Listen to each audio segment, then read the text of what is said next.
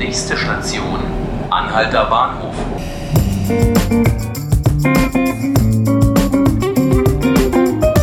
Herzlich willkommen, liebe Zuhörerinnen und Zuhörer zu 5 Minuten Berlin. Mein Name ist Markus Löcker und bei uns geht es heute um den neuen Hauptsponsor vom 1. FC Union Berlin. Der hat nämlich einige Kritik ausgelöst. Es handelt sich um ein Immobilienunternehmen, quasi das zentrale Berliner Feindbild, das es momentan gibt.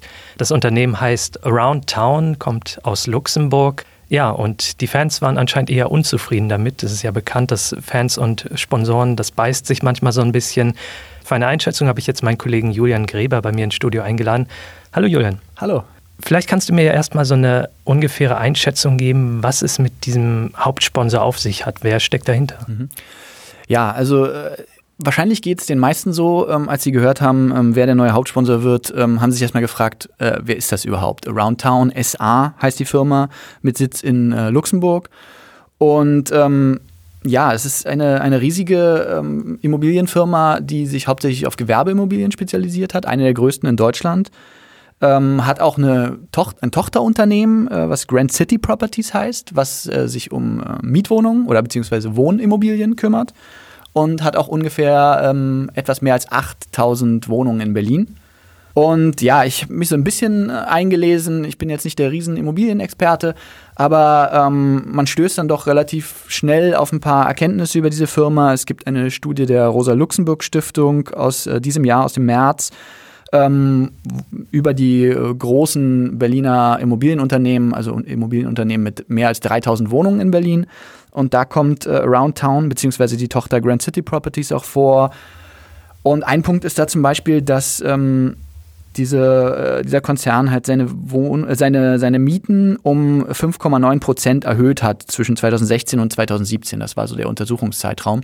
Und damit in derselben äh, Höhe wie die Deutsche Wohnen. Und äh, das ist dann schon mal so ein Punkt, wo, ohne sich jetzt groß damit zu beschäftigen, wo manche vielleicht schon stutzig werden.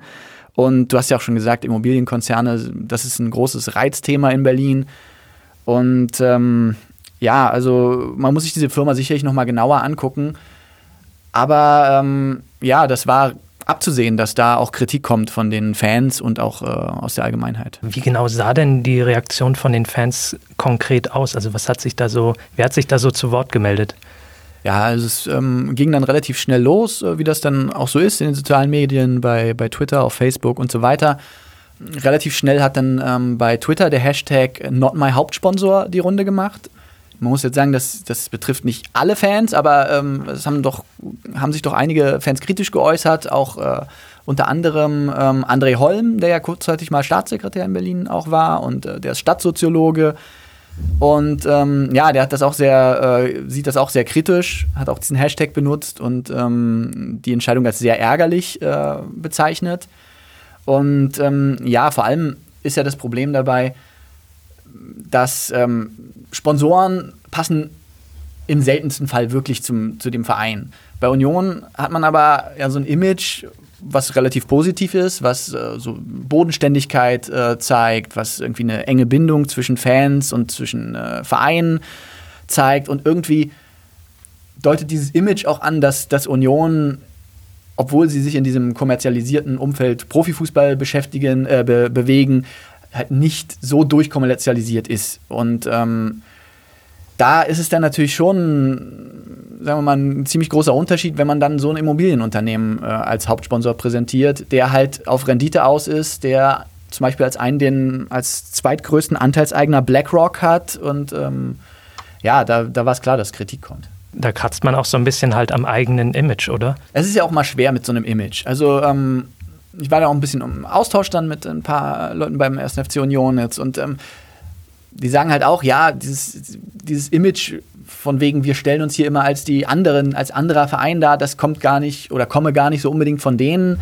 Und natürlich, also wenn man sich auch mal mit dem Präsidenten zusammensetzt oder in irgendwelchen Medienrunden mit dem sitzt oder sich Interviews durchliest, dann ist ganz klar, die sagen, der SFC Union sagt auch, er ist ein Profifußballunternehmen und als Profifußballunternehmen kann man sich natürlich auch nicht dem, äh, den Gesetzen des Marktes oder dieser Branche widersetzen. Also natürlich müssen die Geld verdienen und sie brauchen Sponsoren.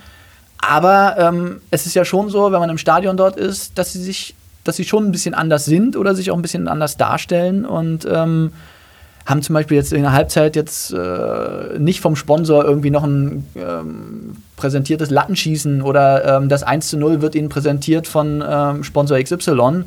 Das gibt's da alles nicht.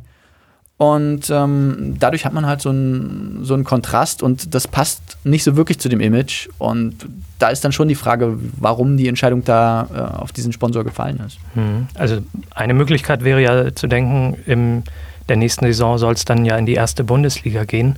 Äh, was meinst du, wird das einen Einfluss auf diese Entscheidung gehabt haben, sich dann auch einen möglichst geldkräftigen, finanzkräftigen Sponsor zu suchen? Ja, ich glaube, dass der Punkt ist erstmal ähm, richtig, aber auch ligaunabhängig. Also ich glaube, es geht im Profifußball immer darum, so viel aus deinen Möglichkeiten rauszuholen, wie du kannst. Und Geld ist nun mal im Profifußball unerlässlich. Also du brauchst Geld, um aufzusteigen, du brauchst Geld, um die Klasse zu halten. Und äh, natürlich war jetzt Union in einer ziemlich komfortablen Ausgangsposition. Der Vertrag mit dem alten Hauptsponsor ist ausgelaufen. Sie sind aufgestiegen, sie haben ein positives Image.